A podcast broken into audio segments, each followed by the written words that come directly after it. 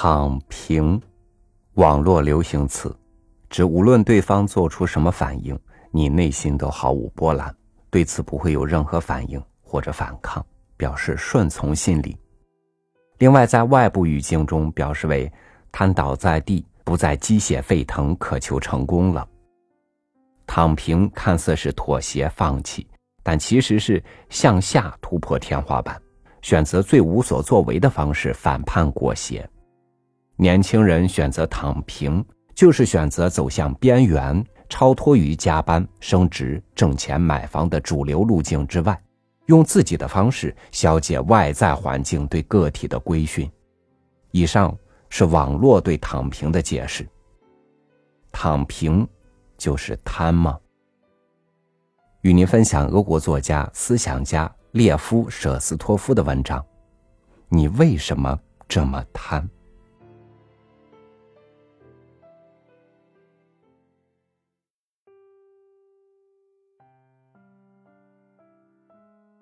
意志力、意志软弱或意志瘫痪，是我们这个时代，可实际上不光是我们这个时代，而是所有时代里一种极其危险、十分流行的病。它的实质并不在于一个人从此便如笼中老人那样完全无私无欲了，而在于他已丧失了将其愿望付诸实施的能力了。病者软弱的意志。在一些非常激烈、极其激情洋溢的人身上也可见到，因此，人们通常的指责，不要说你不会，而要说你不想，远非永远恰当。于是这样一来，激情的力量非但未能用于在我们之外创造某种东西，还会整个用于内心斗争之中。人们一般非常公正的把意志软弱当做最危险的一种后果，因为内心斗争是一种破坏斗争。一个人非但什么也不做，或是换用科学的语言说，他非但不尽力让自己适应自己的需求，反而减弱自身对于外部环境的适应程度。即使一个医生，生活一个富有理性的普通凡人，也会毫不犹豫的断定，我们在此所碰到的是一种病理学个案，应当采取一切手段与之进行斗争。而病人本人，在他有可能被拯救以前，也会持有相同看法的。但当治疗未能取得任何效果时，医生便会走开。并拿走我们的科学尚不够发达来做挡箭牌，可病人又该怎么办呢？他可是逃无可逃，而谈论疾病不可救药也令人厌恶。于是他就开始想啊想啊，总是想任何人都不去思考的事情。他被大家给遗忘了。而他自己渐渐的也忘掉了所有的人和所有的万物，而被他忘掉的，首先是一个如此流行时的真理，即只有那引起公认是普遍必然的判断才有价值。他倒也不是对一个真理提出诘问，他只不过是把它给忘了，而又没有人向他提醒一下它的存在。在他眼里，他的所有判断都是重要的、有价值的，而我们当然不能提出这样一种原则，让所有人都抛开外部世界而转向自己的内心。可又何必非得提出什么原则呢？我们满可以简简单单的说一句：我对外部世界的命运漠不关心，我不想移山填海。也不想改变河水的流向，更不想重绘欧洲地图，更别说到杂货铺里卖香烟了。我什么都不想做，我只想思考。我的无所事事是世上所能有的一切事中最重要的。我的病与健康都好，等等，诸如此类，不胜枚举。试想。一个被医学和医生认为是意志软弱或意志瘫痪，是我们这个时代，可实际上不光是我们这个时代，而是所有时代里一种极其危险、十分流行的病。它的实质并不在于一个人从此便如笼中老人那样完全无私无欲了，而在于他已丧失了将其愿望付诸实施的能力了。遗忘了的人，什么鬼怪念头想不出来呀？他的判断是非必然性的，这一点就跟白天一样清晰。但这是否也就能说他们没有意义呢？是不是也等于说意志软弱或瘫痪仅仅是一种病呢？未来，一个习惯于信任理性的清醒而又聪明的小男孩，在一本为儿童写的书里读到了对沉船事件的描写。沉船发生时，船上的旅客们恰好在吃甜食。当小男孩读到船上所有人，甚至包括无力去拯救这艘船的妇女和儿童，都扔掉食物，哭哭啼啼、嚎啕大哭，在甲板上跑来跑去。他感到很惊奇。这些人干嘛要哭？干嘛要跑来跑去？为什么会像没头苍蝇似的犯急呢？水手们知道是怎么回事，他们就把取决于他们的一切事情都办好。既然命中注定要死，无论你犯不犯急，总归不免一死。小男孩觉得，假如当时他也在那条船上，他肯定不会离开餐桌。而会直到最后一分钟都要坚持吃甜食的。应当认为小男孩的推理是清醒、正确而又无可指摘的。活着的时间只剩下几分钟，能让这点时间过得尽可能更愉快些，岂不更好？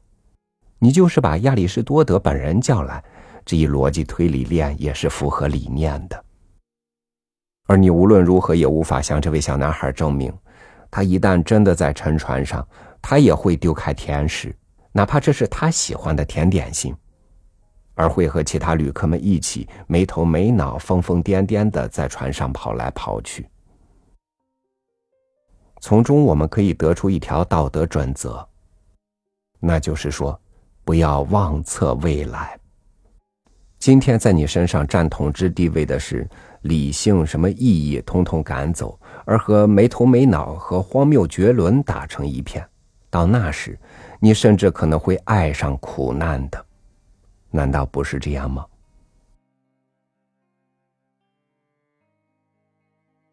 实际建议：有教养的、饱读诗书的人们，应该能留意这样一个问题，即文学是一回事，而生活则是另一回事。然而，这绝不等于说作家永远都在撒谎。我敢斗胆肯定的说，颇有一些作家只在非常罕见的场合下才极不情愿的说一些谎。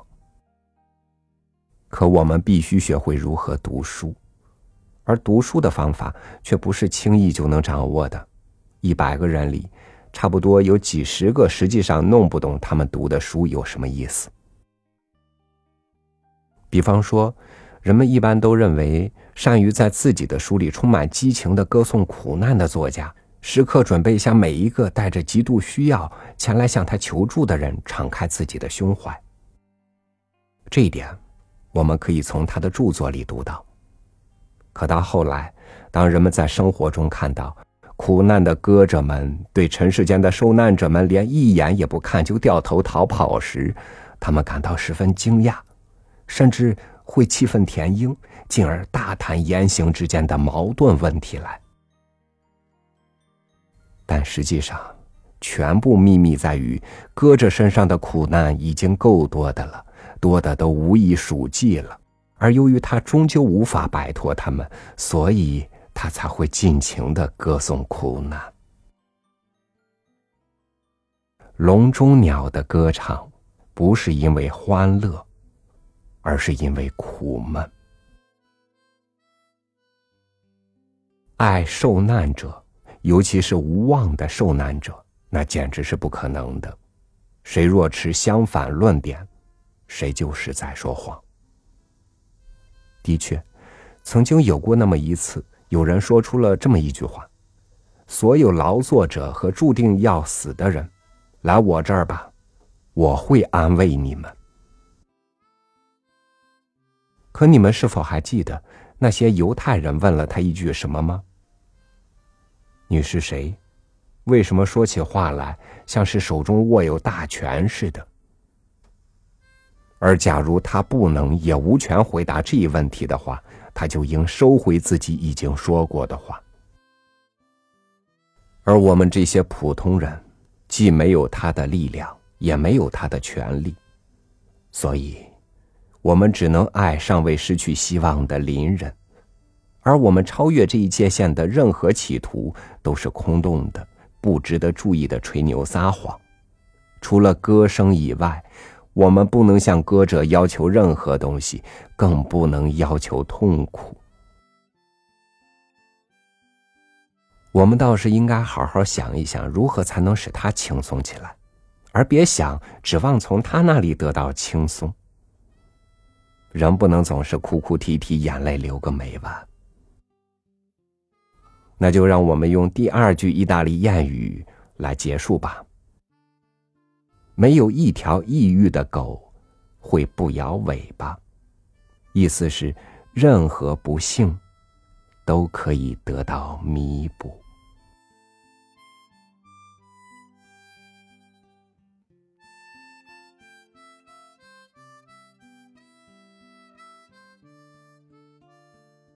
面对生活和人生，有些人觉得无力，于是摊成一堆，等待命运的审判或者施舍。以不抵抗作为反抗的手段，但是命运又能给你带来什么改变呢？